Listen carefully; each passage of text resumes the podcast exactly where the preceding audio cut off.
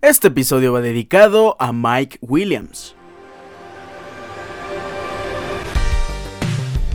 Ha habido muchas lesiones en este inicio de temporada de la NFL y lesiones que retiran a los jugadores por todo el año. En la semana número 1, Aaron Rodgers tras 4 snaps con los Jets. Eh, Monday Night Football. La semana número 2, también Monday Night Football. Nick Chubb en contra de Steelers.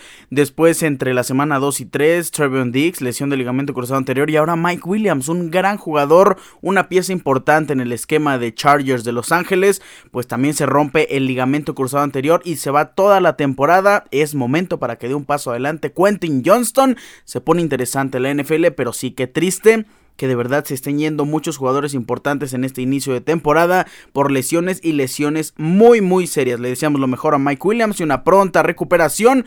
Esperemos verlo el siguiente año en la NFL. ¿Cómo están? Hoy es martes 26 de septiembre. Les doy la bienvenida al episodio número 258 de su programa Deportes Ricardo Cerón Podcast. Hoy vamos a hablar de fútbol, de fútbol americano y de Fórmula 1. Tenemos un episodio bastante completo. Iniciaremos con la Liga MX, jornada número 9, resumen, eh, posición goleo absolutamente todo. Vamos a dar un repaso por las cinco mejores ligas del mundo, una actualización de cómo está la Premier, la Liga, la Liga la Serie A, la Bundesliga. Nos vamos a la NFL porque esperamos a que terminara. Tuvimos doble Monday Night Football.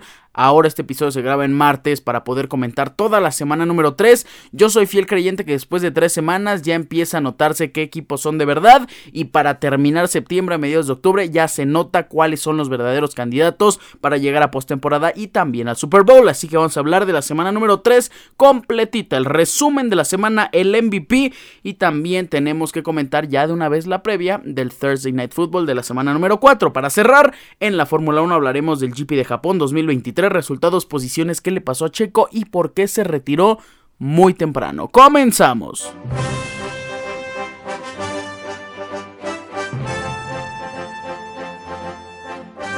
Vamos a iniciar con el fútbol mexicano, que yo estoy lo que sigue de molesto con el fútbol mexicano y con mi máquina de Cruz Azul. Tuve la fortuna de poder verlos en contra de Querétaro en el Estadio Azteca este fin de semana. Es una experiencia increíble, pero el resultado fue deplorable. 3 por 1 en contra de mi Cruz Azul. Qué triste, estamos casi hundidos en el fondo de la tabla. Si no existiera el Puebla, estaríamos en el último lugar. Y eso que Mazatlán le está yendo no tan mal, ¿eh? Increíble lo de Mazatlán, que casi le empató a San Luis. Bueno, los partidos que iniciaron el día viernes, partido que abrió nuestro parlay también Juárez en contra de Atlas, Juárez cuarto lugar, que estaba jugando bastante bien, pues al final de cuentas, no. Atlas que venía venciendo 2 por 0 a Tigres, pues venció 2 por 1 en la frontera a los Bravos de Juárez.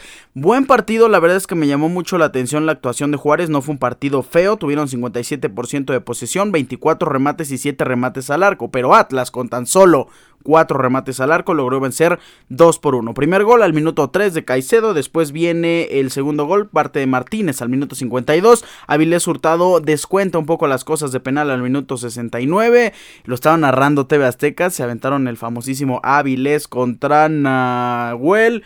Pues no, en esta ocasión fue contra Camilo y Avilés lo cobra de una manera correcta, triste para los de la frontera. Juárez pierde 2 por 1 ante el Atlas. Atlético de San Luis vence 3 por 2 a Mazatlán, un partido facilito hasta que al minuto 72, después de ir perdiendo 3 por 0, Mazatlán se empieza a poner las pilas. Los goles fueron de Güemes al minuto 18, Leo Bonatini que está haciendo las cosas increíble con San Luis, 45 más 4 y Vitiño al 67. Todo iba viento en popa, pero llega el minuto 72, como les digo, y Aqueloba anota el primer gol para Mazatlán. Minuto 87, Aqueloba repite la dosis y hasta ese momento todos estábamos al pendiente de un posible empate de, de Mazatlán.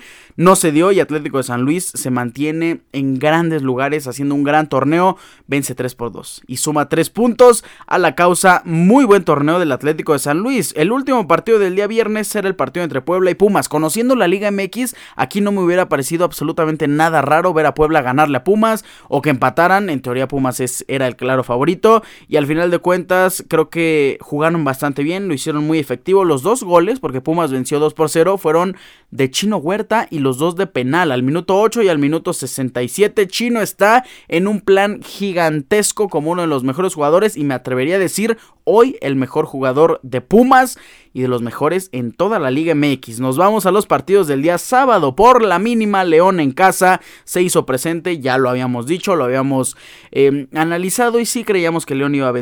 Vence con gol de Ángel Mena al minuto 63 desde el Estadio León. 1 por 0 a los Cholos de Tijuana. Partido que también creíamos que iba a ser fácil para las Chivas Rayadas de Guadalajara. Pues no, al final de cuentas confirman que están en una mala racha, que no están en un gran momento y empatan 0 por 0 en contra del Pachuca, un partido, híjole, lo que sigue de aburrido. Afortunadamente para muchos, León estaba jugando al mismo tiempo que Tijuana. No estoy diciendo que el partido de León fue el partido de la semana, pero sí fue mejor que el de Chivas y Pachuca. Ya para las 9 de la noche del día sábado se enfrentaba Tigres en contra de Rayados de Monterrey, una edición más del clásico regio desde el Estadio Olímpico Universitario de la UAN, los Tigres vencieron 3 por 0 a André Pierre Guignac, 29 y 59 de penal. Después Diego, Diego Laines, perdón, anota su primer gol al minuto 71. Primer gol con Tigres, criticado porque apenas llegó su primer gol, pero muy contentos, la verdad, los de la afición eh, de Tigres porque ya mojó Diego Laines y creo que está en un gran momento. Tigres tiene una buena plantilla. No estoy diciendo que fue completamente superior, tuvieron una gran contundencia, pero llegaron las mismas veces al arco Tigres y Rayados. Rayados tuvo mejor posesión y tuvo más pases, pero como les dije, Tigres fue más contundente, 3 por 0 y al parecer Tigres es dueño del norte, dueño de Nuevo León en este clásico regio. Toluca en contra del América. Lo que es una realidad es que Toluca salió a ganar este partido y América no se quedó atrás. El partido terminó uno por uno. Toluca tuvo un expulsado. Fue un partido muy agradable, partido en pleno sol de Toluca a las 12 de la tarde. Fue un partido agradable para nosotros, para la vista, pero seguramente fue muy desgastante para todos los jugadores. Empate a unos, gol de Diego Valdés, otro de los grandes jugadores de esta Liga MX. ¿Y quién empata? Uno de los grandes jugadores de Toluca, Maxi Araujo. Es uno de los grandes fichajes, me está gustando mucho este seleccionado nacional uruguayo. Empata las cosas al minuto 54. Desde el Nemesio 10, Belmonte fue expulsado al minuto 84.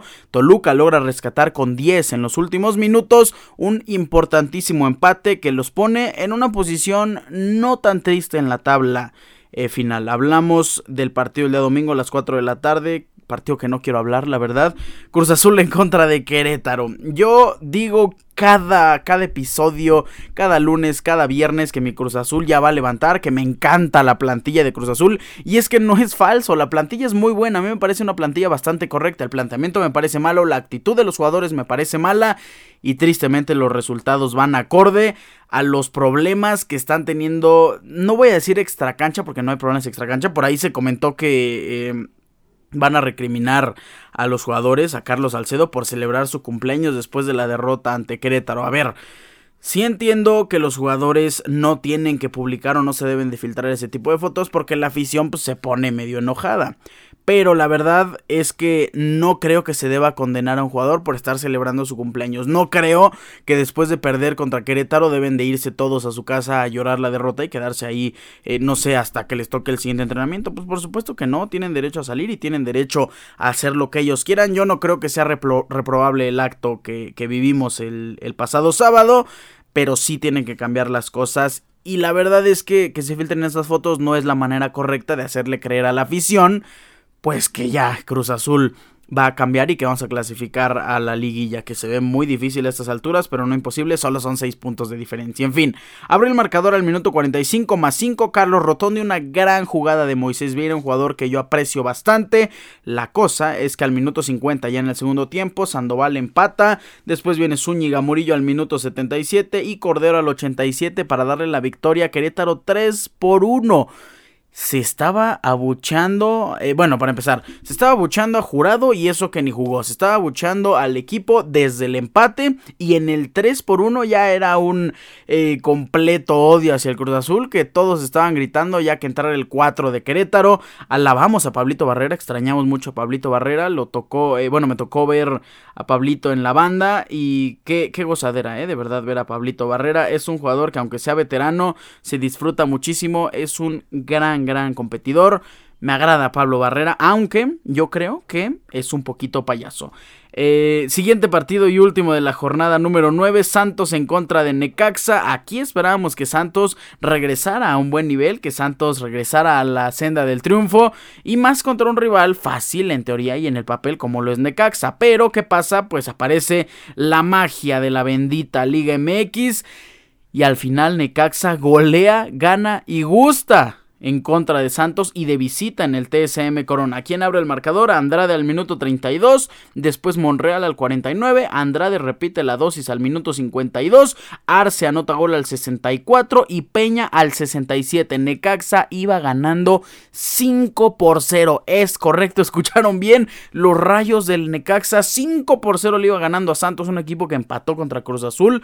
Ahí se ve dónde está el nivel de mi máquina. En fin, 5 eh, por 0 y después viene Harold Preciado, uno de los grandes jugadores de Santos al minuto 70 y al 83 de penal para, digamos que poner un poquito más decorosa la derrota de, de, Santos. Hay que ser muy sinceros, perder en contra de Necaxa y así los hace quedar muy muy mal parados. ¿Cómo está la tabla de posiciones? Pues Atlético de San Luis regresa a la cima tras este empate del América que los baja a segundo lugar otra vez. San Luis tiene 19 puntos en 9 partidos jugados, 6 ganados, un empate y 2 perdidos. Qué temporadón del San Luis. América en segundo lugar con 18, Tigres tiene 17 puntos en tercer lugar. Juárez se mantiene en cuarto, aunque Atlas con esa victoria ya los empata en cuarto y quinto. La ventaja de Juárez es la diferencia de goles, ambos tienen 15 puntos, mismos puntos que Pumas, que se posiciona en la sexta esta plaza. Las Chivas Rayadas de Guadalajara juegan hoy, por cierto. Ahorita comentaremos esa previa. Pero tienen 14 puntos, están en séptimo lugar. Toluca, les digo, Toluca no está en un lugar tan pésimo, pero si se están viendo un poco mediocres. Es un equipo que juega bien y es un equipo que creo que debería estar en una posición más alta. En fin, hasta ahorita están en el octavo lugar. Rayados de Monterrey tienen 13 puntos con un partido menos, eso sí. León tiene 11, mismos que Santos y Querétaro en lugar 10, 11 y 12. Pachuca tiene 10 puntos, lugar número 13. Puebla 8 eh, puntos, Tijuana 8, Necaxa 7, Mazatlán 7 y tristemente mi Cruz Azul 5. Se me olvidaban los puntos que había sumado el Puebla. Lo olvidé por completo. Pensé que Puebla seguía en último lugar y no es así. Eh, pues desafortunadamente Cruz Azul tiene 5 puntos en 9 partidos, solo una victoria, 2 empates y 6 derrotas. Cruz Azul está al fondo de la tabla. Me disculpo por los que eh, creyeron en mi palabra que Cruz Azul no estaba al fondo. Sí está al fondo, somos el peor equipo de la liga. ¿Cómo está la tabla de goleadores? Pues Harold Preciado con el doblete que anotó en contra de Necaxa está hasta el momento como líder absoluto y con una ventaja de dos goles sobre Charlie González, 5 puntos. Le sigue eh, Diego Valdés con 5 puntos, André Pierre Guignac 5 puntos también, Chino Huerta 5 puntos, Víctor Samuel Ferreira 4, eh, dije puntos, goles, 4 goles y ya hay un empate ahí grande entre Bruneta, Cambindo de Cruz Azul, que es de lo mejor que estamos teniendo, eh, Juanpa Domínguez, eh, Brian Rodríguez, Julián Quiñones, una y Bilbao Avilés Hurtado con cuatro goles, ya después con tres son un montón y con dos, bueno, ni se imaginan, está hasta Tiago Volpi ahí todavía en la tabla de posiciones. Pues así está el panorama tras nueve jornadas. No pinta bien para mi equipo, espero que para ustedes y sus equipos pues pinte mejor. La verdad es que peor que Cruz Azul no puede estar, así que obviamente pinta mejor para ustedes que para su servidor. Hoy tenemos un partido pendiente o un partido que se adelanta. El partido correspondiente a la jornada número 11, hoy a las 7.05 de la noche, Chivas en contra de Mazatlán. En el papel, Chivas tiene que vencer directamente a Mazatlán. Si tuviéramos que hacer una apuesta, confío en que las Chivas va a ganar, aunque por ahí Mazatlán no sabemos. Yo apostaría, bueno, si, hiciéramos una apuesta directa eh, en caliente, apostaríamos por Chivas o empate. Estoy seguro que el momio, el money line de Chivas es sumamente positivo y el del empate, Chivas o empate, no va a estar tan mal pagado. Así que yo me iría por ese rubro pero creo que Chivas gana. Y también tenemos el inicio de la jornada número 10 el día jueves, así que nos estaremos escuchando el día viernes ya con el resultado del partido entre Atlas y Puebla. Este partido siempre es súper impredecible, no tenemos idea que qué pasa siempre entre Atlas y Puebla. En los últimos cinco resultados, el último partido eh, lo venció Atlas 4 por 0, después empataron, después empataron otra vez, luego lo ganó Puebla, anterior a eso ya en 2021 lo volvió a ganar Puebla, así que la estadística dice que Puebla gana o empate.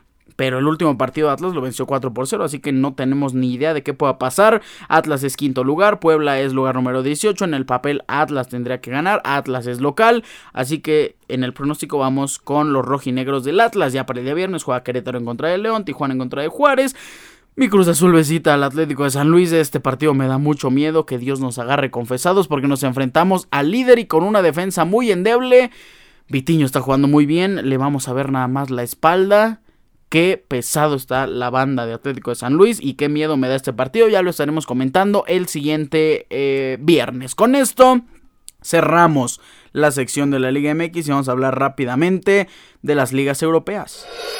Grandes partidos, grandes resultados. Vamos a iniciar con la Premier League. ¿Quién abrió la jornada? Manchester City en contra de Nottingham Forest. Yo pensé que iba a haber una goleada, pero no. Manchester City vence solo 2 por 0, lo que me sorprende y algo que no me asusta, pero sí me da un poquito de pendiente es que salió expulsado Rodri. Y Rodri es el bastión de este equipo, es la piedra angular. Yo creo y es posible, no me estoy eh, aventurando a decir que Wolves va a ganar, pero puede ser por ahí que rescaten un empate local en contra de Manchester City.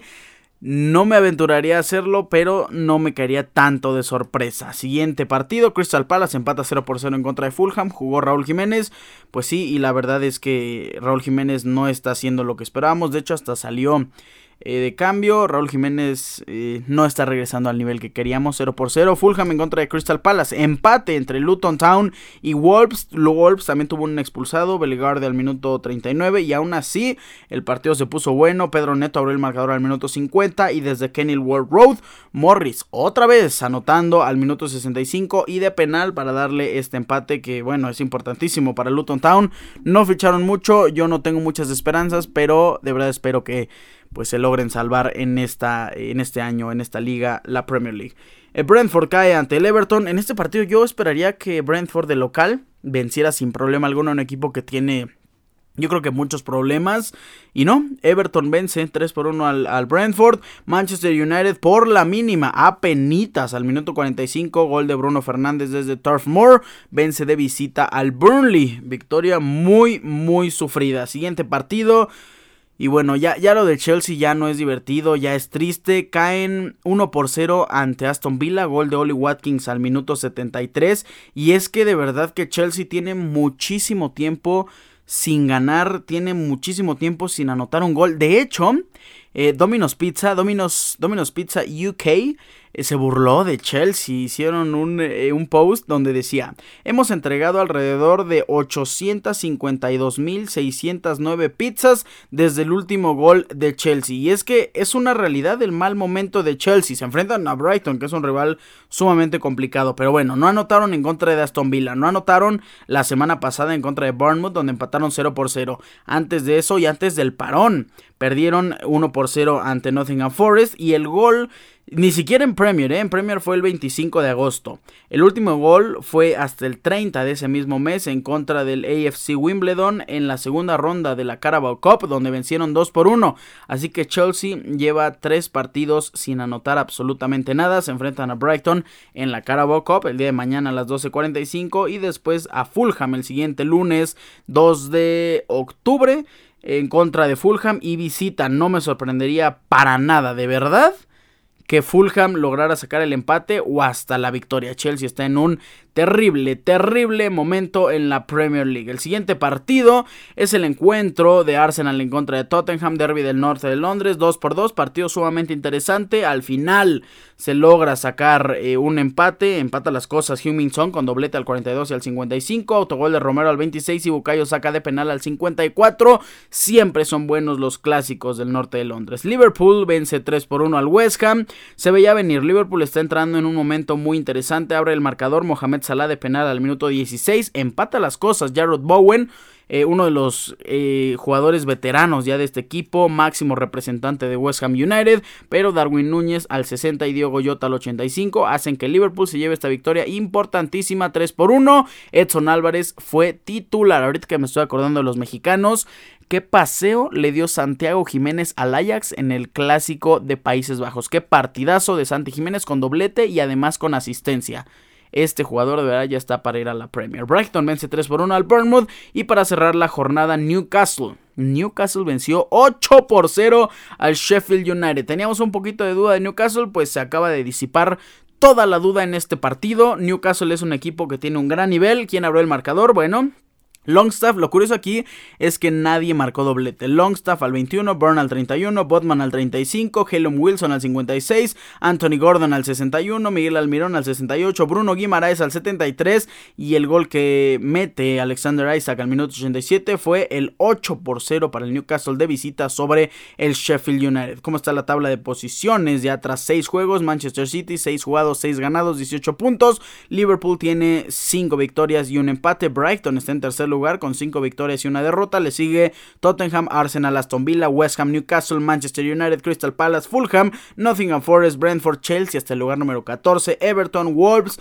Bournemouth, Luton Town en el lugar número 18 con tan solo un empate en 5 partidos, Burnley y Sheffield United hasta el final. Obviamente con la diferencia de goles de este 8 por 0, Burnley, eh, perdón, Sheffield United iba a estar como el sotanero de la tabla. Vámonos a la Liga Española, partidos tristes. ¿Por qué? Porque mi Real Madrid perdió el derby madrileño en la jornada número 6. Athletic Club de Bilbao venció 2 por 0 al Alavés, Girona vence 5 por 3 al Mallorca. Este partido estuvo muy bueno, lleno de goles, 8 goles en total, muy atractivo. Empate 0 por 0 entre Osasuna y Sevilla. Barcelona vence 3 por 2 al Celta de Vigo. Abrió el marcador Larsen al minuto 19 y Celta de Vigo puso el 2 por 0 con gol de Dubicas al minuto 76. Era uno de esos partidos y me acuerdo muchísimo, no se me va a olvidar el encuentro hace algunas jornadas en contra del eh, del Villarreal, donde primero le anulan un gol a Villarreal, después anota dos goles Villarreal, anota dos goles Barcelona, después le da la vuelta, no es cierto, anotó un gol Villarreal, anotó dos goles Barcelona, después anota dos goles Villarreal y termina Barcelona venciendo 4 por 2 con otros dos tantos.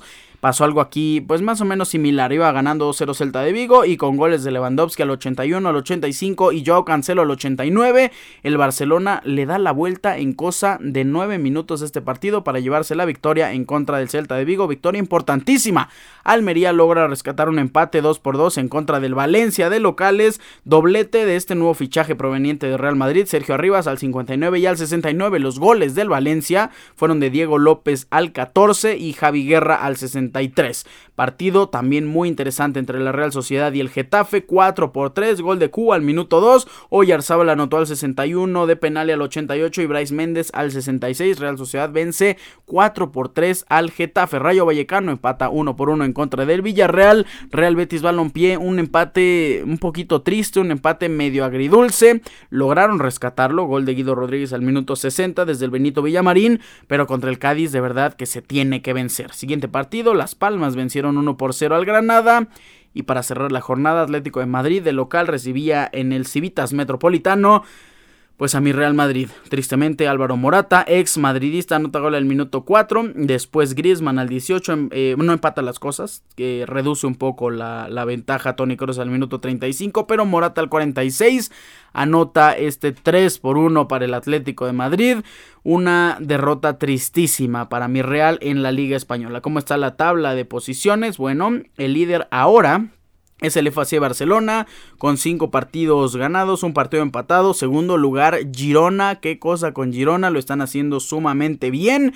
Y ahora Girona, la verdad es que Girona tiene jugadores que atraen muchísimo, jugadores que han tenido buen paso en otros clubes y que ahorita con Girona están entregando y están teniendo un compromiso muy interesante. ¿Quién me gusta de Girona? Bueno, para empezar está Daily Blind, está Eric García, también tenemos a Singakov, a Yangel Herrera, me gusta muchísimo Singakov, un jugador ucraniano, lo que sigue de veloz, me gusta Porto también que entró como cambio.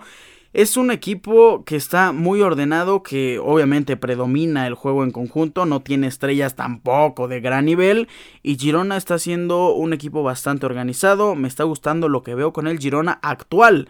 Segundo lugar en la tabla de posiciones de la Liga Española. Tercer lugar, Real Madrid con 15 puntos. Athletic Club de Bilbao tiene 13. El Atlético de Madrid tiene 10 puntos, mismos que Valencia y Rayo Vallecano. Le siguen Real Sociedad con 9. Cádiz y Betis con 8. Sevilla, Osasuna, Villarreal, Getafe con 7. A la vez con 6. U de Las Palmas con 5. Igual que el Mallorca, Celta de Vigo 4. Granada 3. Y el Almería con 7 partidos jugados y solo 2 empates y 5 derrotas. Es el sotanero de la tabla con tan solo dos puntos. Vamos a hablar rápidamente de la Ligue 1 de Francia, que pasó con los partidos de una de las cinco mejores ligas del mundo que si nos ponemos a analizar yo creo que esta es la quinta. No me agrada muchísimo el nivel de la liga francesa, pero tiene uno que otro buen partido. Niza vence 1 por 0 al Mónaco de visita el día viernes. Nantes 5 por 3 vence al Orient. Stade Bretois vence a Lyon, que bueno, lo de Lyon es histórico, pero la actualidad es como mi Cruz Azul. Es un gran histórico, pero están teniendo un momento tristísimo. Racing de Estrasburgo vence de visita a Metz 1 por 0. Lens 2 por 1 a Toulouse. Le Havre vence 2 por 1 a Clermont. Yo creía que Clermont podía ganar este partido en contra del recién ascendido y no. No está teniendo un gran momento, pero creo que, creo que Clermont sí se salva. Montpellier empata 0 por 0 en contra de Rennes. Se enfrentaba PSG en contra de Marsella en el clásico de Francia. Y esperábamos ver un partido parejo, posible sorpresa del Marsella, para nada. Abre el marcador Hakimi al minuto 8, después viene Colomowani al 37, Goncalo Ramos al 47 y al 89 para que desde el Parque de los Príncipes el Paris Saint Germain golee 4 por 0 al Olympique de Marsella. Para cerrar la jornada del día de hoy está ganando Reims a los Lille y tan solo van 20 minutos de juego. ¿Cómo está la tabla de posiciones? Pues para sorpresa de todos, Stade Bretois es líder con 13 puntos, Niza segundo lugar con 12 puntos, PSG tiene 11 mismos que Mónaco, Reims hasta el momento si se concreta la victoria estaría en quinto lugar con 10 puntos, Racing de Estrasburgo también tiene 10, le sigue Le Havre, Marsella, Rennes, Nantes, Los Lille, con esta derrota se quedaría en 8 puntos, Metz también, Montpellier tiene 6 puntos, mismos que Lorient y Toulouse, Lens tiene 4, Lyon tiene 2 y Mick solo un puntito en esta liga francesa. De verdad espero que levanten. Vámonos a hablar de la Serie A de Italia. Partidos interesantísimos en el calcio italiano. Ahorita está jugando la Juventus en contra de Lecce. Van 34 minutos y van 0 por 0. ¿Qué partidos? De hecho, este partido es el inicio de la jornada número 6, que es jornada de media semana. ¿eh? Eh, la jornada número 5 se jugó eh, iniciando el día viernes con el empate entre Salernitana y Frosinone 1 por 1. Lecce vence 1 por 0 a Genoa. Milan vence apenas 1 por 0 a Elas Verona. Sassuolo 4 por 2 a la Juventus. Para los que no sabían, mi equipo de Italia es el Sassuolo. Y qué resultadazo en contra de la Juve. La Lazio empata 1 por 1 en contra de Monza. Inter a penitas Vence 1 por 0 después de ese gran partido de Champions League. Vence 1 por 0 al Empoli de visita. Gol de Federico Di Marco al minuto 58. Atalanta vence 2 por 0 a Cagliari. La Fiorentina vence 2 por 0 a Dinetze. Napoli empata 0 por 0 en contra del Bolonia.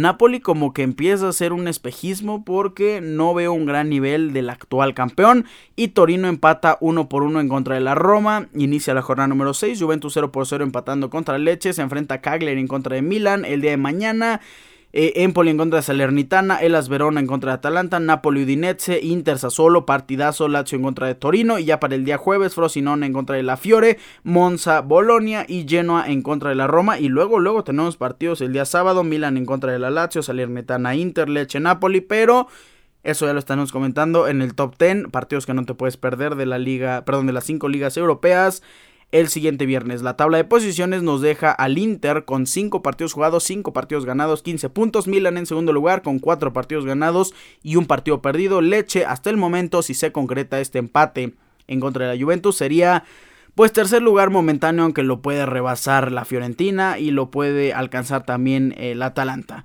Juventus estará en cuarto lugar, Fiorentina en quinto con 10 puntos, Atalanta tiene 9 puntos, Napoli, Frosinone y Torino tienen 8, Elas Verona 7, Bolonia y Sassuolo tienen 6, Roma 5, Monza 5, Lazio 4, Genoa 4, Salernitana 3, Udinese 3, Cagliari 2 y Empoli que ha perdido todos sus partidos tiene 0 puntos en este inicio de la liga italiana. Vamos a cerrar este recuento de las ligas europeas con la Bundesliga.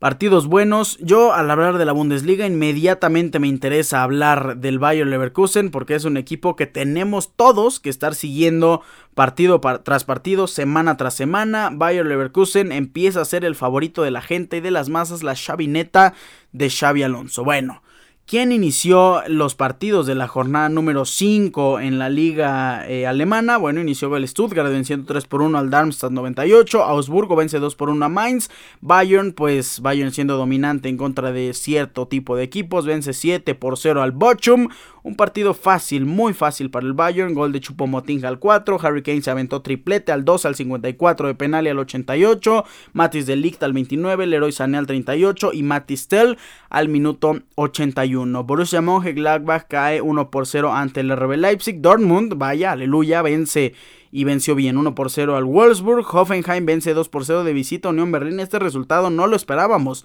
Verden Bremen vence 2 por 1 al Colonia. Bayer Leverkusen 4 por 1 al Heidenheim. Gol de Boniface al minuto 9. Después viene Hoffman al 63. Boniface de penal al minuto 74. Y Adli al minuto 82. Tras la no acción de Patrick Schick, Boniface está teniendo muy buenas actuaciones, un jugador muy joven, un jugador que viene de la Liga de Francia, si no me equivoco, y la verdad es que me está gustando mucho lo de Boniface, pero lo de Florian Wirtz, qué cosa, ¿eh? Frankfurt 0 por 0 en contra del Friburgo. ¿Cómo está la tabla de posiciones en la Bundesliga? Pues Bayern es líder con 13 puntos, empatado con Bayern Leverkusen. Con esta victoria 7 por 0, pues Bayern se pone con diferencia de goles de 14 y Leverkusen de 11. Así que pues por la diferencia Bayern es líder, pero quien lo merecería es Leverkusen, me está gustando mucho. Stuttgart en tercer lugar con 12 mismos que Leipzig y Hoffenheim, Borussia Dortmund está hasta el sexto lugar con 11 puntos, Wolfsburg tiene 9, Frankfurt tiene 7 mismos que Friburgo, Unión Berlín tiene 6 mismos que Verden Bremen, Augsburgo tiene 5 puntos en el lugar número 12, Heidenheim, Bochum, Mönchengladbach y hasta el final en lugar número 16, 17 y 18 Colonia, Darmstadt y Mainz 05, todos con un solo punto. Así quedan las cosas en las ligas europeas y nos vamos a hablar de la NFL. Hablemos de la semana número 3 de la NFL. Nos ha regalado buenos partidos, partidos también sumamente inesperados. ¿Quién iba a pensar que Cowboys iba a perder en contra de Arizona Cardinals? Para muchos en el Survivor eh, apostarían siempre al equipo en contra de Cardinals.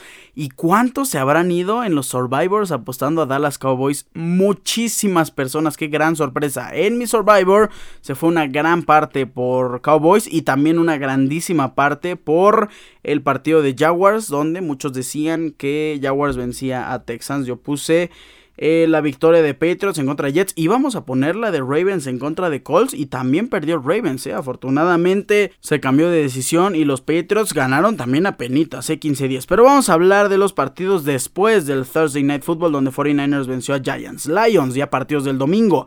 Lions venció a Falcons 26 Aquí Lions después de perder en contra de Seattle Seahawks teníamos el miedo de que sí podían ser de verdad o no. El partido de Jamir Gibbs fue muy bueno, creo que va cada vez en ascenso. Lions es un equipo más que impredecible, es un equipo que si sale en un buen día creo que va a tener buenos partidos. Si sale en un mal día, por ahí puede que pierda, es posible, depende también del rival, pero impredecible no es. Lions creo que es inconsistente más que nada. Eh, bueno, partido de Vikings en contra de Chargers. Qué tristeza, mis Vikings caen 28-24. Pierde el balón Mattison, pierde el balón Hawkinson, pierde el balón Kirk Cousins. Eh, Lions, perdón, eh, Vikings es una ofensiva inoperante y una defensiva, bueno, no puedo culpar a Brian Flores porque las armas que tenemos en defensiva no son para nada buenas. Tenemos que hacer milagros si queremos empezar a ganar o la otra opción es hacer tank for Caleb, que yo lo he dicho muchas veces, eh, a lo mejor no aquí en el programa, pero si Vikings, esa es su intención, yo se las compro, vamos por Caleb Williams, perdemos todos los partidos, no hay problema, me aguanto, lo compro, me lo trago. Vamos por Caleb Williams. El problema es que creo que Vikings también es malo haciendo ese tipo de decisiones. Y vamos a terminar eh, mediocremente en un pick número 12, 13. Y no vamos a hacer trade por el pick número 1 porque Caleb Williams es muy muy caro. Eh, espero que Vikings vaya por Caleb. La verdad es que no le deseo las derrotas, pero en esta ocasión si vamos por este tipo de corebacks. Después de eh, el draft de Trevor Lawrence, cuando yo decía Vikings si pierde todos los partidos, yo encantado que elijan a mi Trevor. Imagínense mi Trevor con mis Vikings hubiera sido el sueño. Afortunadamente no se fue con Jet porque qué horrible hubiera sido. Pero este caso, después del de Trevor Lawrence, me gusta como para tenerlo en mis Vikings a Caleb Williams. En fin, Chargers vence 28-24 a Vikings y tristemente Mike Williams sale lesionado, lesión del ligamento cruzado anterior, fuera toda la temporada.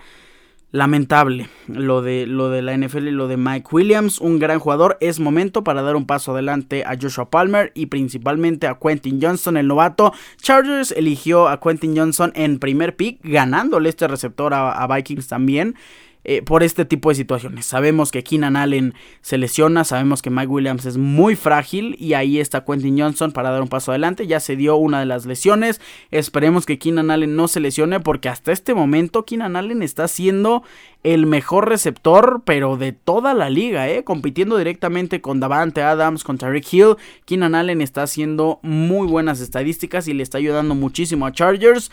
Lamentablemente, Chargers no venció en sus primeros dos encuentros. Afortunadamente para los Bolt, eh, pues vencieron. Tristemente para mí, vencieron a mis Vikings. Packers logra hacer una remontada impresionante. Jordan Love, al parecer sí es el quarterback que Packers está necesitando. Packers ya tiene marca de 2-1 en la temporada. Iban perdiendo 17-0 al finalizar la primera mitad. De hecho, iban perdiendo 17-0 al terminar el tercer cuarto, en un cuarto anotaron 18 puntos y Packers vence 18-17 a los Santos de Nueva Orleans. Jordan Love haciendo un partido de 22 completos de 44 intentos, 259 yardas por aire, un touchdown, una intercepción, sí, pero también Jordan Love es quien más eh, yardas tuvo por acarreos, 9 acarreos para 39 yardas y un touchdown.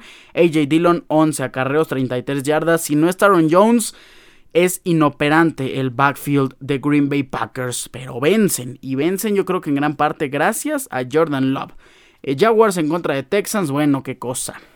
Aquí todos pensábamos que Jaguars iba a ganar y no, Texans aplasta 37-17 a su rival y además rival divisional. Increíble partido de C. Stroud, 280 yardas, 2 touchdowns, lo importante, cero intercepciones. No hay errores por el momento que le cuesten eh, jugadas, puntos o hasta, bueno, partidos no creo que sean los, las derrotas de Texans culpa de CJ Stroud, pero me está gustando mucho lo que vemos con este quarterback novato, Devin Singletary corriendo 41 yardas, Edemion Pierce 31 yardas y una anotación por, por tierra, quien me agradó muchísimo fue Tank Dell, este receptor novato, 5 recepciones, 145 yardas y una anotación, Nico Collins estuvo muy apagado, dos recepciones nada más para 34 yardas, pero creo que con esta dupla entre Nico Collins, Tank Dell y por ahí Robert Woods, Complementando un poquito, Texans tiene un futuro bastante prometedor, 37-17 sobre Jacksonville Jaguars. El siguiente partido fue una de las mayores aplastadas que vamos a ver, yo creo que la mayor que vamos a ver en esta temporada regular, me atrevo a decir.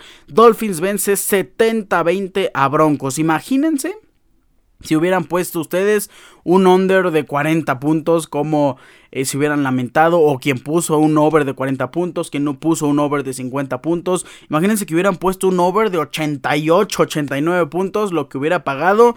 Nadie imaginaba que Dolphins iba a aplastar de esta manera a Broncos de Denver. Partidazo de Tua Tango Bailoa, 23 completos de 26, 309 yardas, 4 anotaciones por aire, pero ¿quién se lleva eh, la semana y quien creo que es el MVP de esta semana número 3 es el novato Devon Achane, que bueno, a ver, hay que, hay que, estar muy claros en esto. Creo que el partidazo de Devon Achane claramente es circunstancial. Raheem Mostert ya había corrido, corrió 13 acarreos para 82 yardas y 3 touchdowns eh, por tierra, pero teníamos que hacerlo descansar un poquito. Y más ya con la, el margen y la diferencia que estaba teniendo Dolphins sobre Broncos, aquí es donde entra en acción a Chane. No le estamos quitando el mérito al gran talento del número 28 de Dolphins, pero si el partido hubiera estado un poquito más cerrado, creo que no hubiera tenido tanta, tanta acción. ¿Es el futuro de Dolphins? Sí lo creo. Es el running back titular. Si no se vuelven locos y firman a Jonathan Taylor o a cualquier otra estrella, sí. Creo que Devon Achane es el running back titular de Dolphins. 18 acarreos, 203 yardas, 2 touchdowns por tierra. También tuvo 4 recepciones para 30 yardas y 2 touchdowns por aire. Así que el partidazo de Devon Achane fue digno de ser llamado el MVP de la semana número 3. Dolphins vence 3, eh, por 0. Dolphins vence 70-20 a Broncos y se pone 3 por 0 en este inicio de temporada regular del NFL. Dolphins es un equipo de verdad, es un gran candidato. Browns vence 27-3 a Titans. Este partido de Browns, además de ser un buen partido de Deshaun Watson, haciendo 289 yardas y dos touchdowns eh, por pase. Creo que fue un grandísimo partido de la defensiva. Miles Garrett haciendo 3.5 sacks, impresionante. Otro buen partido de los running backs, Jerome Ford, que sí, ya no tenemos a Nick Chop, pero Jerome Ford está respondiendo. Ustedes se preguntarán cómo estuvo Karim Hunt. Bueno, pues nada más corrió 5 veces para 13 tristísimas yardas y tuvo dos recepciones para 22 yardas. Creo que Karim Hunt se tiene que ir adaptando poquito a poquito, aunque Jerome Ford en el papel es el running back número 1. 27-3 Browns vence a Titans. Y bueno, otro partido sumamente dominante. Buffalo Bills vence 37-3 a Washington Commanders. Sam Howell no puede hacer nada, 170 yardas, 4 intercepciones. Brian Robinson corrió 10 veces para 70 yardas. Lo mejor de Commanders es Brian Robinson Jr., el número 8, sin duda alguna. Terry McLaurin, 6 recepciones para 41 yardas. Curtis Samuel, 2 recepciones para 54 yardas. Y por parte de Bills, vimos a un Josh Allen ya más acoplado, ya teniendo más posibilidad de dominar. 218 yardas, un touchdown, una intercepción también, pero corrió 3 veces para 46 yardas y un touchdown por tierra. Latavius Murray también anotó corriendo. James Cook, 15 carreos para 98 yardas. Stephon Dix tuvo 8 recepciones para 111 yardas. Gabriel Davis, una recepción de 35 yardas de touchdown.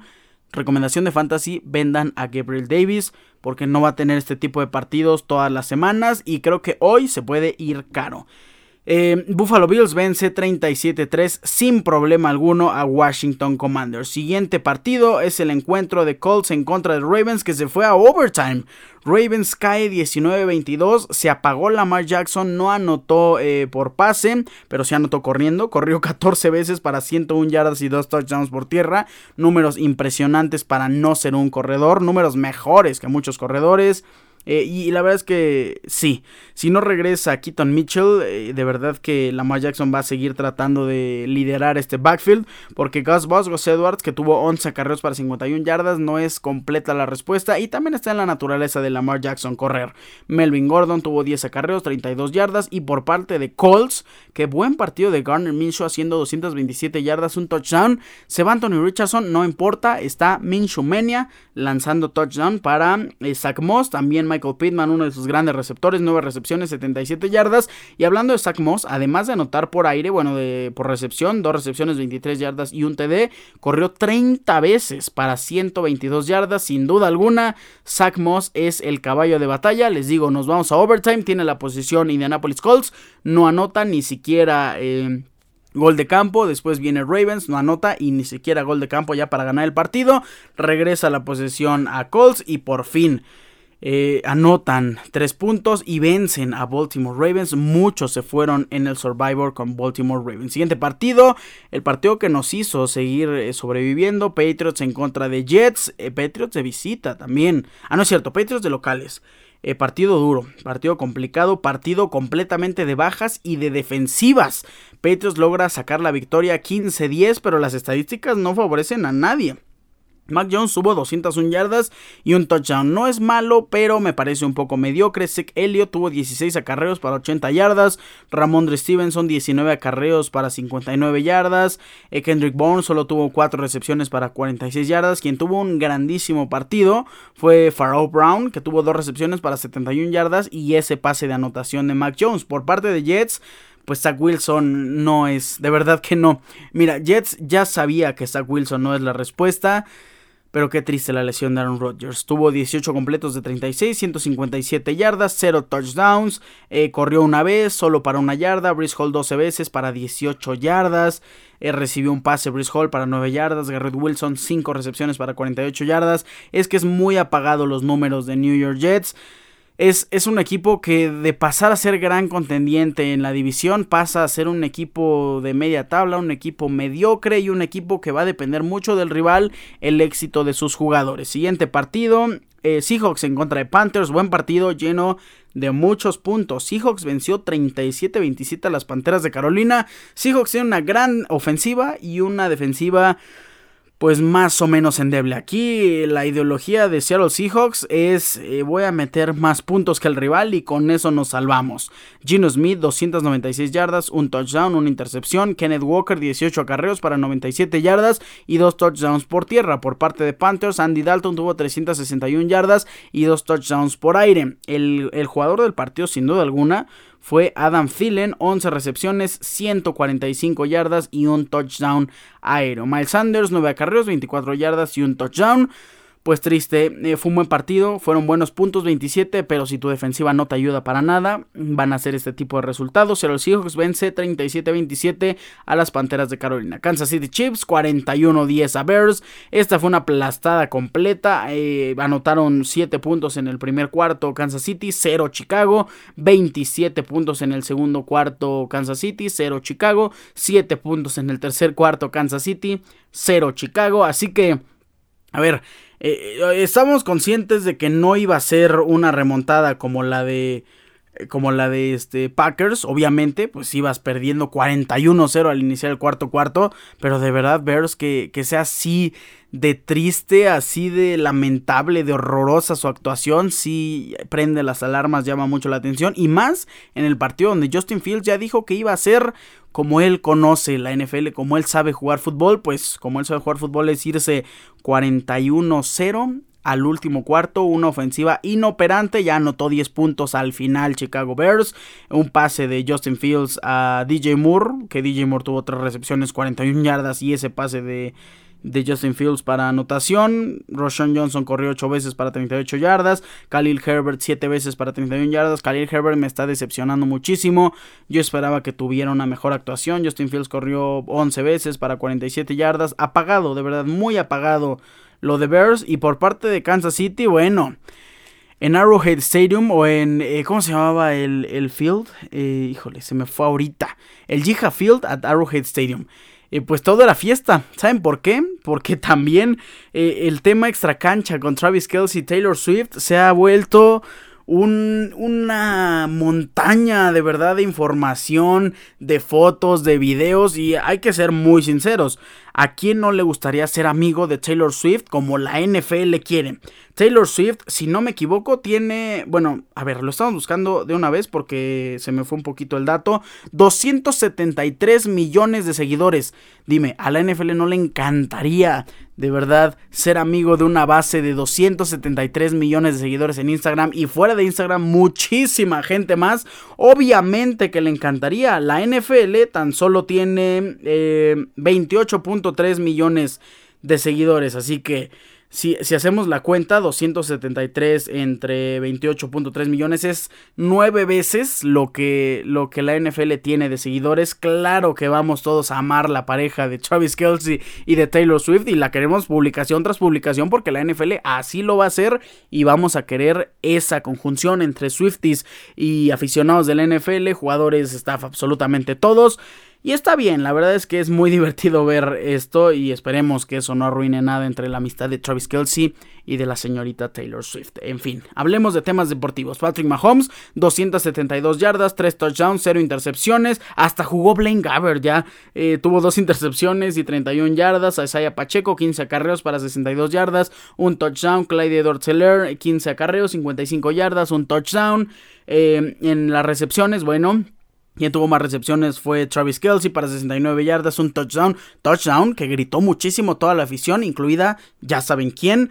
Eh, Rashid Rice tuvo 5 recepciones para 59 yardas, 41-10, aplastaron completamente Kansas City Chiefs a Bears y Kansas City Chiefs regresa a ser un equipo confiable en cuanto a sus victorias. Hablemos del partido más sorprendente de toda la semana, Cardinals en contra de Dallas Cowboys.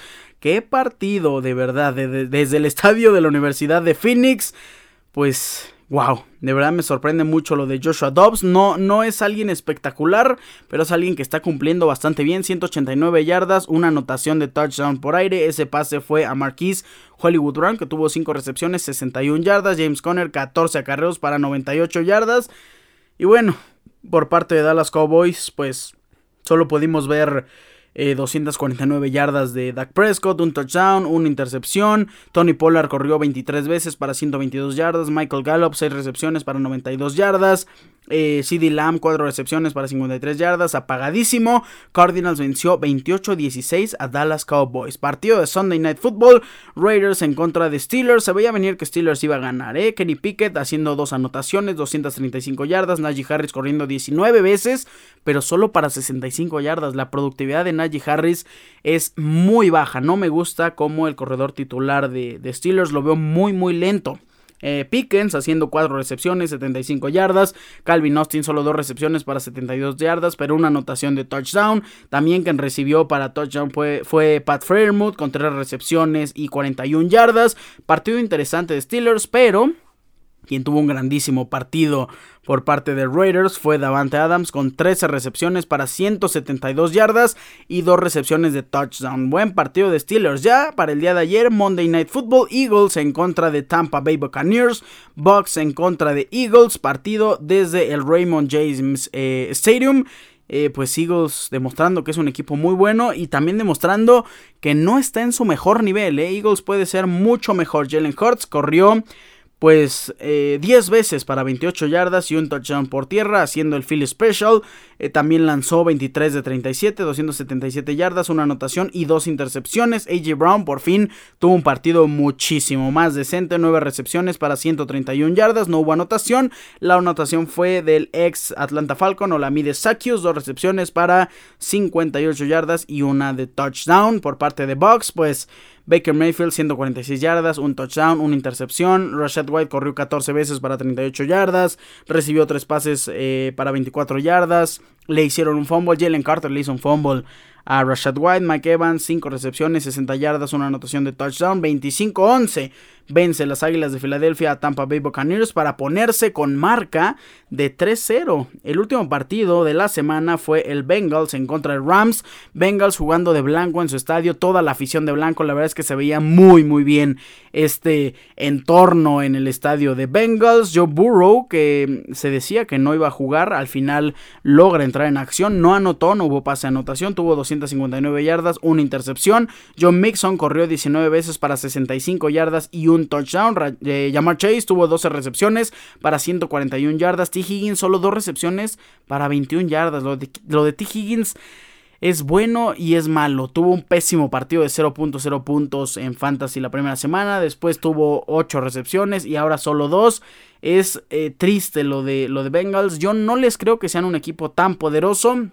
Para empezar, la pantorrilla de Joe Burrow no, no parece estar al 100% y si lo siguen arriesgando semana tras semana, yo creo que no van a tener una gran actuación. Y por parte de Rams, pues bueno, al final la defensiva de Bengals logró detener a una ofensiva que estaba lanzando muy muy bien. Lograron detener a Pucanacua, a Tyler Higby y a Tuto Adwell de la mano de Matthew Stafford, que solo tuvo 269 yardas, una anotación de touchdown, dos intercepciones, Pucanacua, porque yo le decía Pucanacua, pero es Pucanacua al parecer, 5 eh, recepciones para 72 yardas, Tyler Higby 5 recepciones para 71 yardas, Tutu Adwell tuvo 4 recepciones para 50 yardas y un touchdown, el marcador final fue 19-16 Bengals sobre Rams, así terminó la semana número 3 de la NFL, ¿quién inicia la semana número 4? Packers en contra de Lions, pero ese ya será tema del episodio de mañana miércoles, episodio de Fantasy Football totalmente en directo. Con esto cerramos la NFL y nos vamos a hablar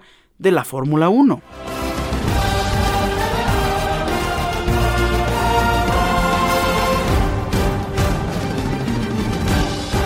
Hablemos rápidamente de lo que pasó en la Fórmula 1, un GP de Japón que desde el momento en el que Max Verstappen gana pole position, ya sabemos cómo va a terminar o qué es lo más probable. Y al final de cuentas, sí, así terminó el GP de Japón. Lamentablemente para Checo Pérez, pues tuvo un choque al inicio de la carrera. Vamos a comentarlo en segundos. Vamos a primero comentar lo que pasó en las prácticas 3 y la clasificación. El resultado de la práctica 3 fue Max Verstappen siendo líder, Norris y Piastri en segundo y tercer lugar. Los resultados de la clasificación sí sorprendieron bastante. Max Verstappen se sabía que iba a ganar la position, pero Piastri y Norris se mantuvieron en ese gran ritmo sobre los Ferrari. Segundo lugar Piastri haciendo un tiempo de 1.29.458 en la Q3 y Lando Norris 1.29.493. Charles Leclerc terminó en cuarto lugar.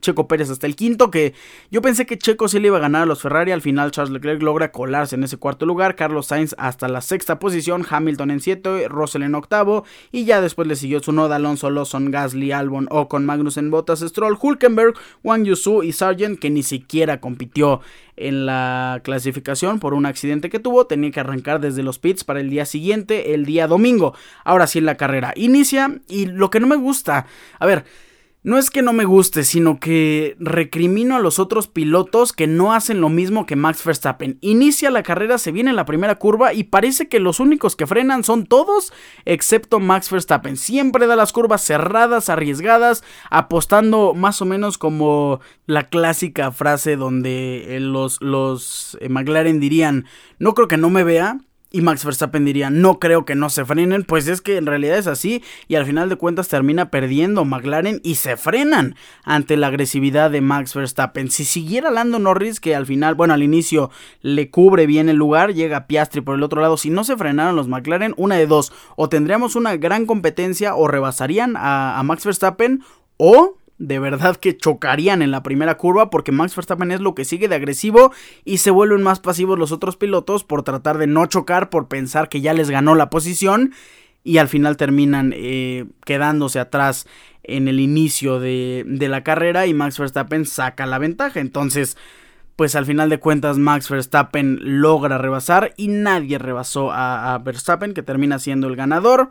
Checo Pérez choca al inicio, tiene un contacto lo rebasa Carlos Sainz, lo rebasa Hamilton y después, después de volver a entrar al pit stop, Checo Pérez decide, o su equipo decide, que van a abandonar. Checo Pérez no quiere, pero al final de cuentas son instrucciones de equipo y pues nos vamos. Checo Pérez se va de la carrera, did not finish. También Bottas tuvo did not finish, Stroll, Sargent y Albon. Terminó en el lugar número 15, Magnussen en el lugar número 14, Hülkenberg, Wang Yusu en 13, Tsunoda en 12, Liam Lawson que a punto de volver a sumar eh, pues se queda en el lugar número 11. Gasly suma un punto, Ocon suma dos puntos, Alonso suma 4, Russell que baja hasta la séptima posición tuvo 6 puntos, Sainz 8, Hamilton que logró rebasar al piloto español sumó 10 puntos, em, después ahí le siguió Charles Leclerc sumando 12 y los McLaren que se mantuvieron en segundo y tercero. Por ahí Piastri medio rebasaba a Norris, al final de cuentas Lando Norris logró sacar un mejor ritmo y es una cosecha importantísima para los, para los McLaren, sumando 18 y 15 puntos. Y Max Verstappen obteniendo la victoria y también la vuelta rápida. La vuelta rápida fue de Max Verstappen, que fue con un tiempo de 1.34.183. El pit stop más rápido fue de Ferrari con un tiempo de 2.23. El piloto del día fue Oscar Piastri. Lo que hizo este piloto tan joven, con gran talento, es digno de admirar. Me gusta mucho lo que estamos viendo de Oscar Piastri. ¿Cuál fue la noticia del día? Pues que en el Mundial de Constructores ya tenemos campeón. Red Bull Racing ya se coronó campeón por segunda vez eh, consecutiva. Red Bull Racing domina absolutamente a todos y a falta de varias, de varias carreras. Todavía falta eh, la ronda número 18 Qatar, Estados Unidos, México, Brasil, Estados Unidos y Abu Dhabi. Faltan seis carreras y Red Bull Racing pues ya es campeón de constructores y no tardemos de verdad que no, no sé si es posible que ya en Qatar sea campeón eh, Max Verstappen? Creo que sí, pero se los confirmaría el siguiente episodio en semana de carrera, que sería el siguiente lunes. Sin embargo, Red Bull Racing con 623 puntos ya es campeón de constructores sobre Mercedes 205, que aún pueden pelear el segundo lugar, con Ferrari que tiene 285, Aston Martin 221, McLaren 172, Alpine 84, Williams 21, Haas 12, Alfa Romeo 10 y Alfa Tauri 5 puntitos nada más. En el Mundial de Pilotos, pues tras esta victoria, Max Verstappen llega a 400 puntos cerrados. En segundo lugar está Checo Pérez con 223, Lewis Hamilton en tercer lugar con 190. Se le está acercando cada vez más Hamilton a Checo Pérez. ¿eh? No hay que dormirse en los laureles con ese segundo lugar que sería mágico para México. Eh, Fernando Alonso en cuarto lugar con 174, Sainz con 150, Leclerc 135, Lando Norris 115, George Russell 115 también, Oscar Piastri 57, Lance Stroll 47, Pierre Gasly 46, Ocon 38, Alexander Albon 21, Nico Hülkenberg 9, Valtteri Bottas 6, Wang Yusu 4, Yuki Tsunoda 3, Kevin Magnussen 3, Liam Lawson que ya sumó 2 puntos, Logan Sargent, Nick DeVries y Daniel Ricciardo tienen 0 puntos en total. La siguiente carrera será del 6 al 8 de octubre, el Fórmula 1 GP de Qatar 2023. Después le sigue un GP sumamente interesante también, el GP de Estados Unidos. Le sigue México, Brasil, Las Vegas y cerraríamos en la ronda 23 con Abu Dhabi. Así están las cosas en la Fórmula 1 y con esto cerramos la sección y también terminamos el episodio número 258. Yo les agradezco infinitamente su amable sintonía, no me voy sin antes recordarles mis redes sociales arroba Ricardo-Cerón- en Instagram, Ricardo Cerón en Facebook. Recuerden, Cerón es con Z. Pásenla increíble, gocen muchísimo del mundo deportivo. Felicitamos también a María Zachary, ganadora del WTA 1000 de Guadalajara el pasado fin de semana, el pasado sábado. Enhorabuena por una de las grandes tenistas mundiales. Y con esto ahora sí nos vamos. Les mando un fuerte abrazo. Bye.